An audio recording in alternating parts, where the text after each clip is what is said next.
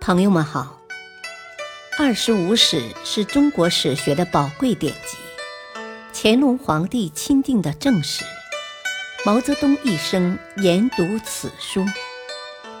欢迎收听《二十五史》珍藏版第五部《西晋书》传记第四：晋惠帝。贾后一，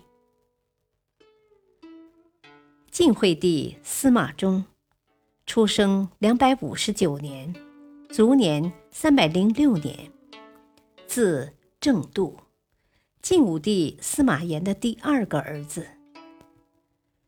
按照嫡长子继承的传统法则，司马衷本来是没有资格成为皇位继承人的。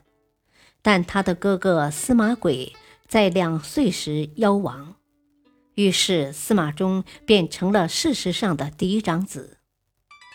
太始三年（两百六十七年），九岁的司马衷被立为皇太子。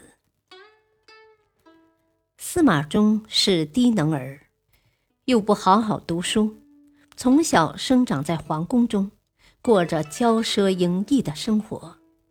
直到十几岁还不识几个大字，只知道寻欢作乐，什么事情都不懂，甚至连大豆和小麦都分辨不清。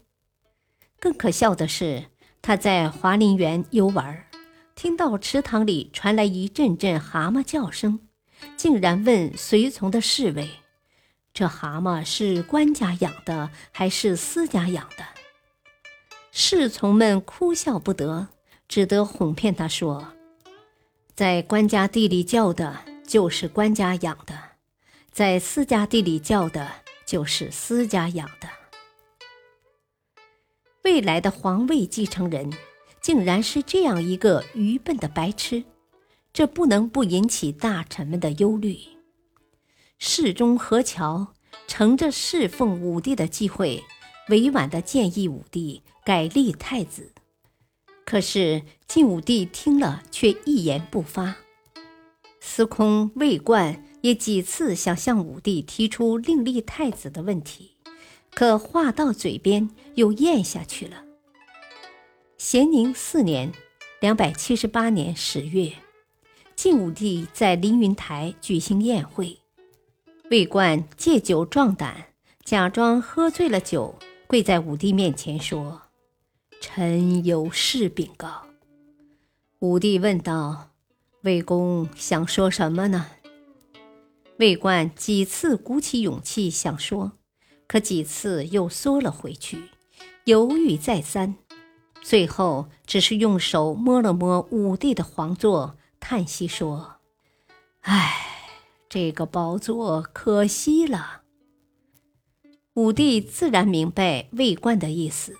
但却故意装作没听懂的样子，挥了挥手说：“魏公真的喝醉了。”其实，对于太子司马衷的痴傻，晋武帝心里也很清楚。他也担心太子日后不能很好的继承皇位，时常悄悄地征询杨皇后的意见。可是杨皇后作为太子的姨母。自然反对另立太子。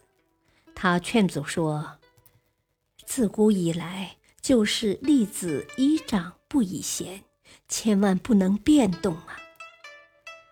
本来就犹豫不决的武帝，经不住杨皇后的一再劝说，也就断了另立太子的念头。但对朝廷大臣们要求改立太子的呼声，又不能老是置之不理。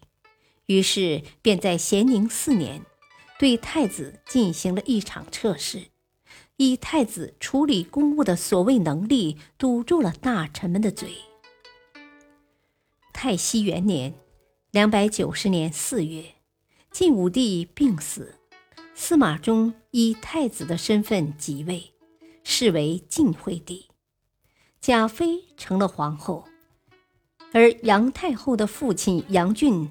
则以辅政的名义，把军政大权全部抓在自己手里，惠帝一登基就成了傀儡。元康元年（两百九十一年），不甘寂寞的贾后联络了楚王司马玮、东安公司马攸等皇族，发动了一场宫廷政变，杀了杨俊及其同党。但大臣们请出汝南王司马亮和元老大臣魏冠共同辅政，贾后专权的目的仍然未能达到。